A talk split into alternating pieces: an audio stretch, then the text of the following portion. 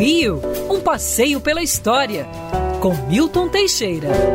Amigo ouvinte, nos dias 13, 15 e 17 de fevereiro, ocorria no Teatro Municipal de São Paulo não um baile de carnaval, mas um baile de arte moderna foi a Semana de Arte Moderna, iniciativa de vários intelectuais, entre eles Emiliano de Cavalcante, Mário de Andrade, Tarsila do Amaral e outros. O evento durou apenas três dias, porque se durasse mais quebrariam todo o teatro. Foi uma apresentação de arte moderna ao povo brasileiro, em especial ao povo paulista, e a reação foi extremamente negativa. Ninguém entendia nada, não houve nenhuma preocupação de explicar ao público aqueles manifestos, e apesar da participação de figuras de proa como Graça Aranha e Vila Lobos, Vila Lobos, inclusive com a perna engessada. O pessoal pensava que aquilo fazia parte da manifestação, mas ele tinha quebrado o tornozelo. É, não conseguiu atrair aplausos. Algumas das pinturas chegaram a ser danificadas.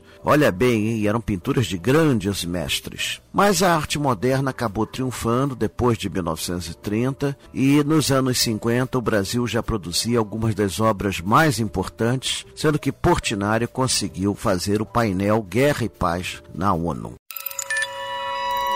Quer ouvir essa coluna novamente? É só procurar nas plataformas de streaming de áudio. Conheça mais dos podcasts da Band News FM Rio.